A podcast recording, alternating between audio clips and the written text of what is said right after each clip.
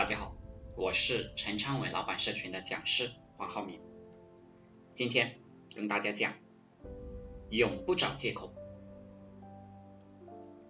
有个老板给我讲了几句话，特别有意思。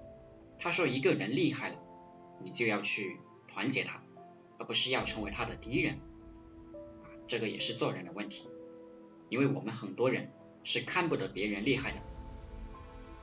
我们社群里老师教的方法就是能赚钱的，有人实现了，并不是我们瞎讲，有人实现了这个数据，你也听得懂，你没有做到位，那么百分之百就是你的做人和态度出了问题。你什么都对，别人是错的；你什么便宜都占到了，别人没有占到便宜。你聪明，你什么都做不出来。人笨一点，才能理解什么叫虔诚，什么叫尊重。人聪明了，就理解不了什么叫虔诚，什么叫尊重。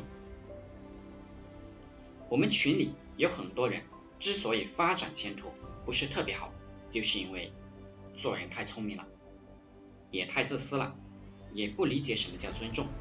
这个东西是一个永恒的难题。我自己也在反思我自己。我看到有些人的行为，包括他说的话，我也知道这个人的境界就在这里了。想有前途蛮难的，人首先是境界和格局的提升，然后能力的提升才有意义，否则是没有意义的。你学到什么，做什么项目都没有意义。为什么？无论什么项目。都有人赚钱，有人亏本，连炒房子这种事情几乎是稳赚不赔的事情，也有人亏本。有些钱你就是该给别人的，有些精力和温暖你就是该给别人的，不要老老是想着都捞到自己的包包里。一个人习惯性的算计有形的钱财，他就会丢失很多无形的东西。而无形的东西才是最贵的，才是真正的宝贝。所以，我看到我们群里很多人丢失了真正的宝贝，蛮可惜的。其实，一个人能不能成功，能不能赚钱，大概率就是这些无形的东西做到位了。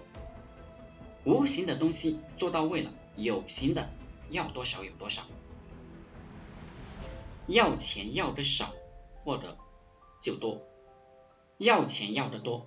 获得的就少，这就是传统文化国学，少则得，多则获。要的多了，一是别人不给，二是别人伤了。你慢慢要，就能要很多。所有大生意都是慢慢要，所有小生意人都是要绝了。国学要求谋全局，谋全局。也就是追求全胜，而普通人的思维只是一点点的胜利。国学要求人善良，何与大道。普通人的思维模式是有点利润就上，不是长期利益的利益，本质都不是利益。国学思维才是对的，其他的一切都是错的。如果你蠢，就多学点国学，然后把这些卖出去换钱。切记，一切都是用来换钱的，每个点都可以变成钱，每一招都可以变成钱，每一个动作都是用来赚钱的，这就是赚钱的核心哲学。